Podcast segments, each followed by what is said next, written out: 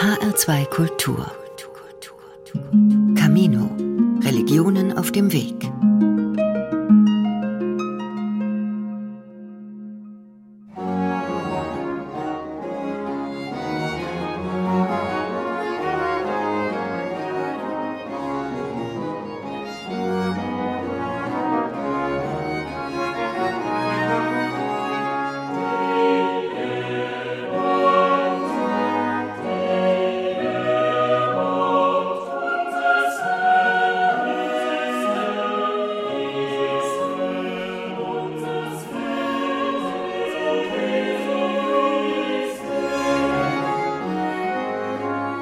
Der Advent. Eine Zeit des Wünschens und Träumens. Tatsächlich sind Träume bei der Geburt des Messias entscheidend, glaubt man den biblischen Weihnachtserzählungen. Ohne Träume gäbe es nämlich Jesus nicht. Zum Beispiel folgen die Weisen aus dem Morgenland nicht dem Auftrag des Königs Herodes, ihm den Geburtsort Jesu zu melden, der dadurch hofft, das neugeborene Kind töten zu können. Stattdessen vertrauen die Weisen dem, was sie im Schlaf erfahren. Und Gott befahl ihnen im Traum,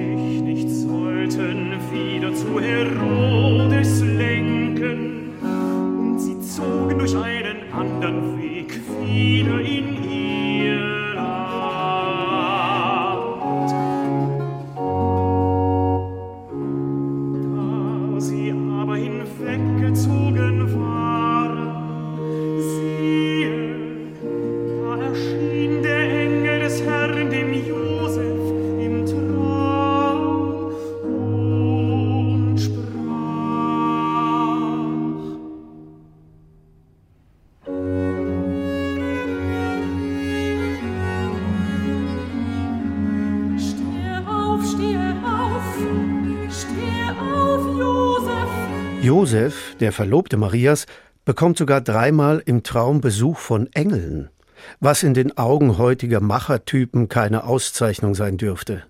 Auf sie wirkt Josef verschlafen, ist ein Träumerle. Das Kind seiner Verlobten stammt noch nicht einmal von ihm. Auch als Lautsprecher fällt er nicht auf. In den Weihnachtserzählungen der Evangelien spricht er kein einziges Wort. Und bei Krippendarstellung steht er meist im Hintergrund. Allerdings galten Träume einst in vielen Kulturen als Sprachrohr höherer Mächte. Noch vor wenigen hundert Jahren waren sie Tagesgespräch. Heute dagegen ist es ein Zeichen von Aufgewecktheit, angeblich überhaupt nicht zu träumen. Die Bilder der Nacht interessieren kaum. Es sind doch nur Träume, heißt es, ein Wust von Bilderpartikeln und surrealen Szenen. Schlafen ist allenfalls gut zur Erholung des tagsüber müde gearbeiteten Gehirns, sagen die Unternehmungslustigen. Die Notwendigkeit des Schlafs ist für viele sogar ärgerlich, weil viele Jahre Lebenszeit mit Nichtstun verschwendet werden müssen. Und Träume? Sie werden, angeregt von einer rationalistischen Sichtweise, als eine bloße Reaktion auf schlechte Verdauung, auf Harnreiz oder Gehör, Kälte und Wärmeeindrücke betrachtet. Doch auch in früheren Zeiten schaute man auf die Bilder der Nacht nicht ungebrochen positiv. So wird in der Bibel gewarnt, Propheten sollen nicht falsche oder nichtsnutzige Träume erzählen. Träume werden also hinterfragt. Aber meist kommt dann doch die Lust am Farbigen durch. So trägt ein anderer Josef, also nicht der aus der Weihnachtsgeschichte, einen bunten Rock erzählt das erste Buch der Bibel. Die farbige Kleidung macht seine Brüder wütend. Seht, der Träumer kommt daher, spotten sie. Josef hat ihnen seine Träume erzählt, die zum Inhalt haben, eines Tages werden die Brüder, die fast alle älter sind als Josef, sich vor ihm verneigen. Was für eine Einbildung ärgern die sich. Sie schlagen den Buntrockträger nieder, ziehen ihm den Rock aus und verkaufen ihn an eine Karawane, die ihn nach Ägypten bringt.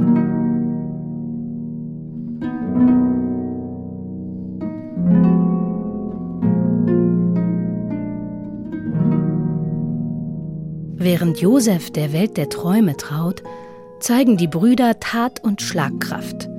Sie ähneln heutigen Alpha-Tieren, die viele Bewunderer haben. deren Weltsicht jedoch begrenzt ist. Die Wirklichkeit ist um vieles größer und bunter als das Aufstampfen der Macher, zumal sie Krisen nicht ohne weiteres aus der Welt befördern, sondern womöglich eher noch verstärken. Die Auswege aus den Krisen erscheinen oftmals geradezu merkwürdig oder gar paradox, sagt der Mediziner und Psychotherapeut Arnold Retzer. Aber das noch nicht Selbstverständliche, das Merkwürdige oder auch Paradoxe ist nötig. Der Ausweg besteht im Umdenken und Ablassen von dem, was bisher gedacht und getan wurde. Wie die Karre in den Dreck gefahren wurde, ist ja meist nicht die Methode, wie sie auch wieder herausgefahren werden kann.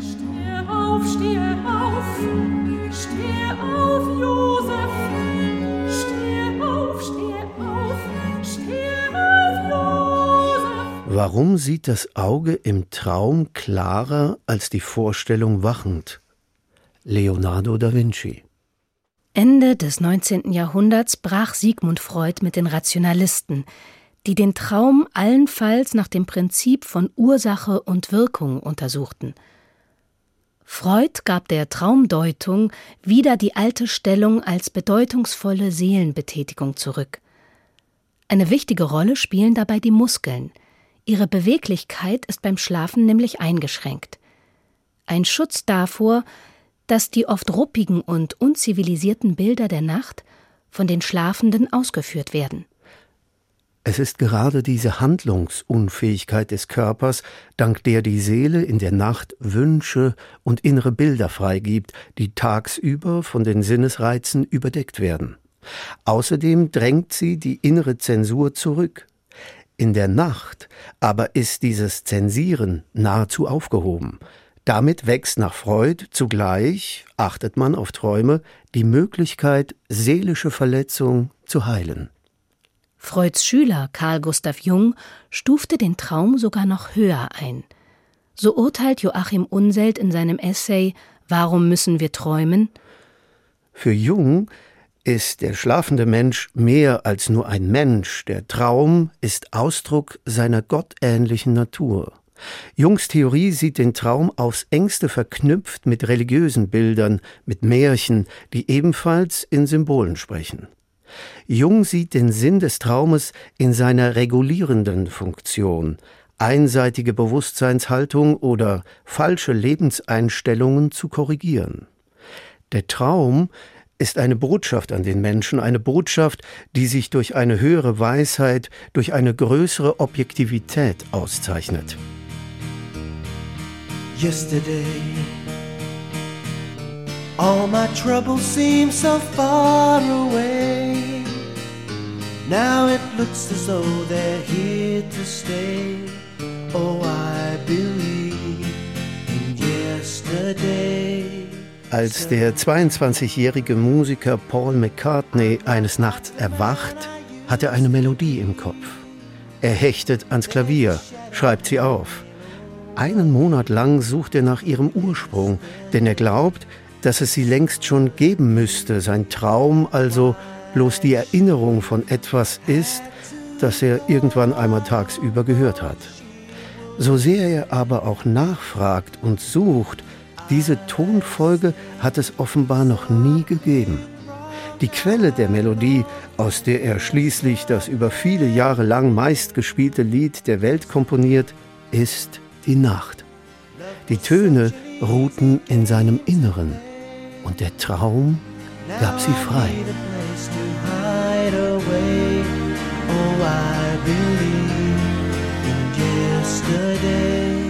Forschungen der letzten Jahre weisen darauf hin, die Realität des Traums ist womöglich höher einzustufen als der Wachzustand. Dafür spricht, selbst von Geburt an können Blinde im Traum Bilder und Farben sehen. Dank des Schlafes lernt der Mensch außerdem schneller, sogar motorisch. So nutzen Pianisten, gerade wenn sie besonders schwierige Stücke einüben, gezielt das Hirntraining im Bett als Schule der Geläufigkeit. Grundlage dafür sind Klarträume. Das sind die Träume, in denen der Schlafende sich bewusst ist, zu träumen. Manchmal genügt für solch ein Training auch eine Siesta. Verbindungen zwischen den Hirnzellen verstärken sich in Zentren, die Bewegung und damit das Spiel der Finger steuern. Auch einige Leistungssportler nutzen nicht nur mentales Training, sondern auch Klarträume gezielt zur Leistungssteigerung. Auf diese Weise perfektionieren Kunstradfahrer schwierigste Übungen auf dem Rad.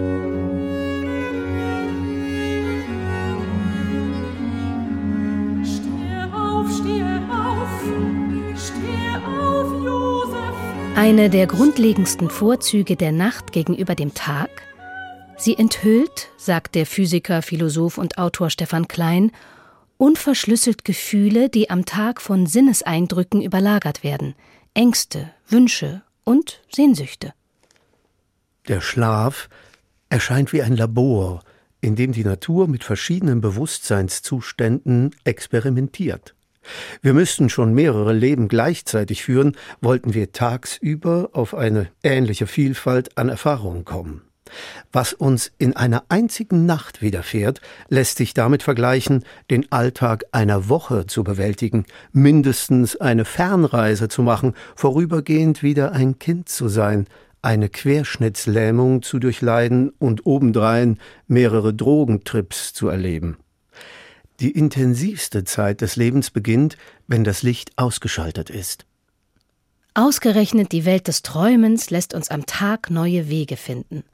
Vorteile haben dabei jene, die sich auf sich selbst besinnen können, also die eher nachdenklichen und lauschenden, auch die zögerlichen. Wer nach dem Erwachen sofort in den Tag hineinspringt, kommt nicht weit.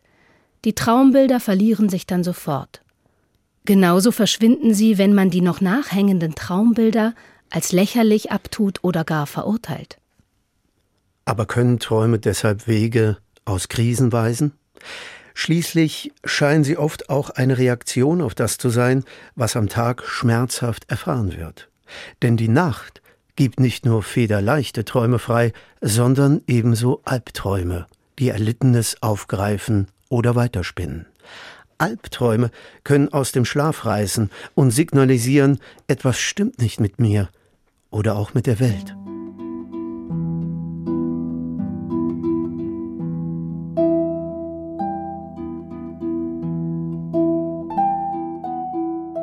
Als Jakob einen der wohl berühmtesten Träume der Menschheit träumt, hat er gerade seinen Bruder Esau betrogen, erzählt das biblische Buch Genesis. Jakob ist auf der Flucht vor Esau, der sich rächen und ihn töten will. Eine alles andere als traumhafte Lage für Jakob im wahrsten Sinn des Wortes. Zum Schlafen nämlich legt der Flüchtling seinen Kopf auf einen Stein und träumt von einer Leiter, deren Spitze bis in den Himmel reicht. Engel klettern auf den Sprossen zwischen der einen und der anderen Realität hin und her. Dann hört Jakob eine Stimme. Dein Leben hat Zukunft. Ich bin mit dir und will dich behüten, wo du hinziehst. Ich werde dich nicht verlassen.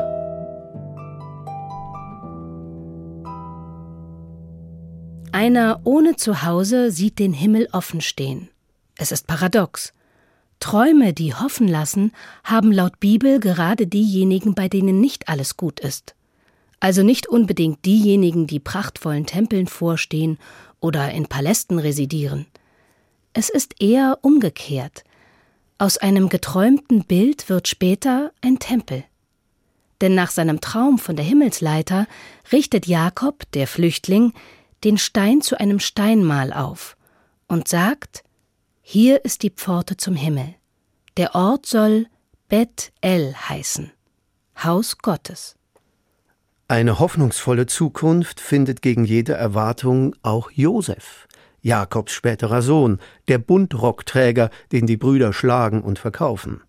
In Ägypten landet er im Gefängnis, dort allerdings entkommt er der Gefangenschaft, indem er rätselhafte Träume anderer deutet. So macht das von seinen Brüdern einst verspottete Träumerle Karriere, wird zweiter Mann in Ägypten. Dank seiner Tatkraft übersteht das Land eine lange Dürrezeit. Am Ende wird der schlagkräftige Anfang der Geschichte sogar auf den Kopf gestellt.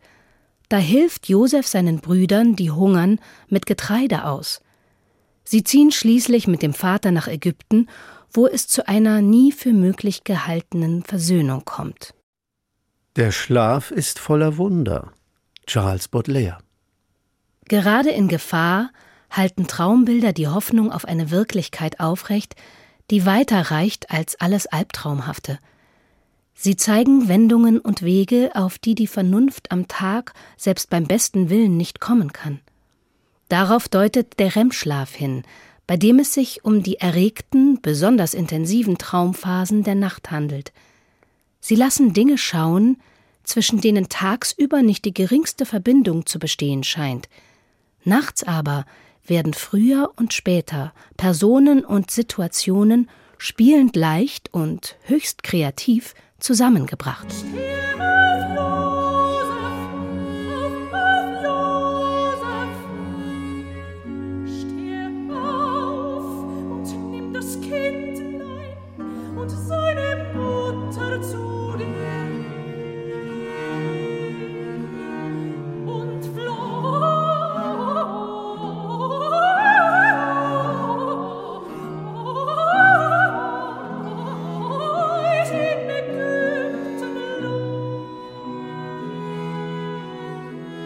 Wie der Blitz einschlägt, so hat sich das Rätsel gelöst. Notiert einmal der Mathematiker Karl Friedrich Gauss in einem Brief, als er eines Morgens in dem Bewusstsein aufwachte, die Lösung für ein Problem gefunden zu haben, nach der er lange vergeblich gesucht hatte. Ich selbst wäre nicht imstande, den leitenden Faden zwischen dem, was ich vorher wusste, und dem, wodurch es gelang, nachzuweisen. Allerdings führen manche Träume auch vor Augen, dass es weder Auswege noch Lösungen zu geben scheint. Das sind die Träume, die immer wieder kommen. So wird mancher in Schulzeiten zurückversetzt, muss erneut eine Prüfung machen, die offenbar kein Ende kennt. Viele Traumatisierte können sich selbst nach Jahren nicht von den Traumbildern lösen, in denen sie ihren bereits erlittenen Schmerz einmal mehr durchleiden müssen. Allerdings gibt es heute therapeutische Ansätze, die den Wiederholungszwang durchbrechen.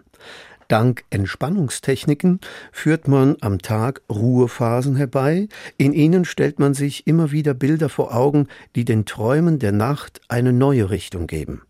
Dadurch legt man die Rolle des Opfers ab und überlistet die sich wiederholenden Albträume mit Fantasie. Im Idealfall findet man sogar zu den Schwebeträumen, bei denen man die Schwerkraft verliert und alles ganz leicht wird.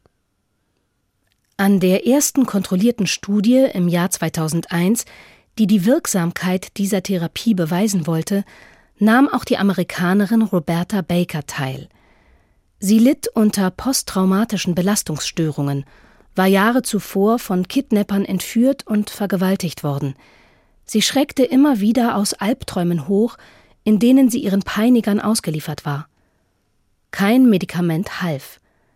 Bei der Einübung von Gegenbildern griff sie allerdings nicht zu Waffen.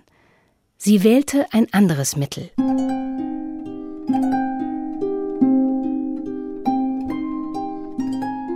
Ich habe immer Vögel geliebt und gefüttert, graue und weiße Tauben, Häher und Stare. Die Bilder von ihnen sind stark. Ich sehe sie fliegen, höre sie singen. Heute erwache ich nicht mehr schreiend, sondern ich weiß, ich habe von Vögeln geträumt. Allerdings hat diese Therapie nicht bei allen Erfolg. Nicht jeder kann mit therapeutischem Training Albträumen in der Nacht oder gar albtraumhaften Situationen am Tag entkommen.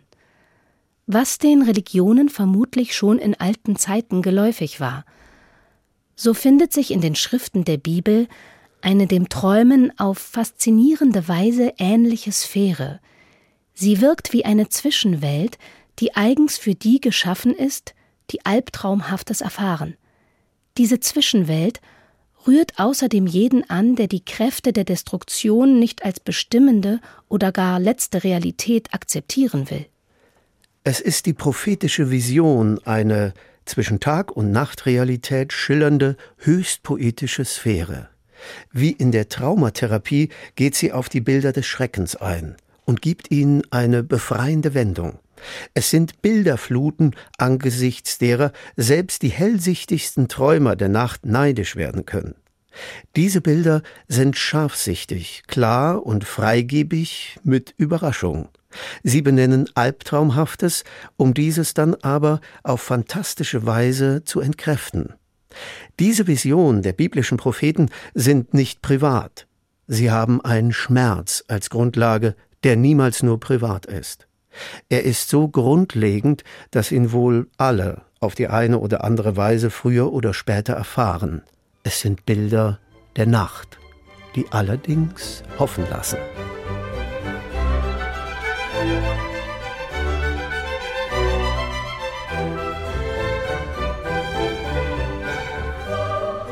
Die Stimme des Weinens ist nicht mehr zu hören.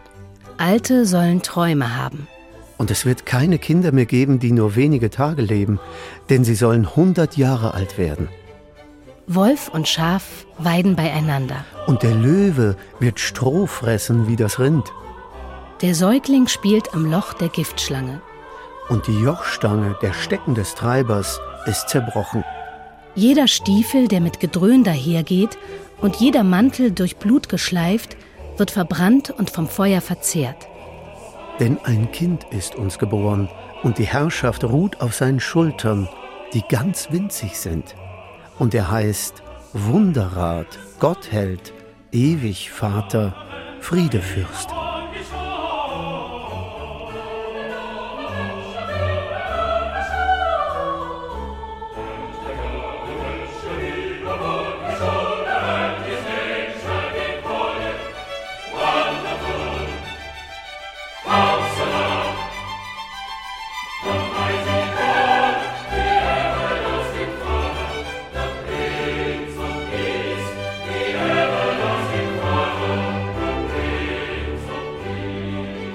Diese traumartigen Friedensvisionen der Propheten zielen auf das Ende von Gefangenschaft, Gewalt und Tod. Sie erzählen von einem Anfang, der kein Ende kennt. Jedes Ende wird in einen erneuten Anfang verwandelt. Allerdings, so fantastisch die Wendungen auch sind, diese Visionen färben die Tagesrealität nie schön. Im Gegenteil, Sie ist gerade der Ausgangspunkt, der auf anderes hoffen lässt. Da nun Herodes sah, dass er von den Weisen betrogen war, ward er sehr zornig und schicket aus. Und so erzählen die traumkundigen Weihnachtsgeschichten der Bibel nicht nur von der Geburt des Friedensbringers, sondern auch von König Herodes. Er hat Angst vor dem Konkurrenten, dem zukünftigen König. Diesem Kind, das in der Nacht geboren ist, unbedingt will er es töten. Daher lässt er sämtliche Kinder rund um Bethlehem ermorden, die unter zwei Jahre alt sind.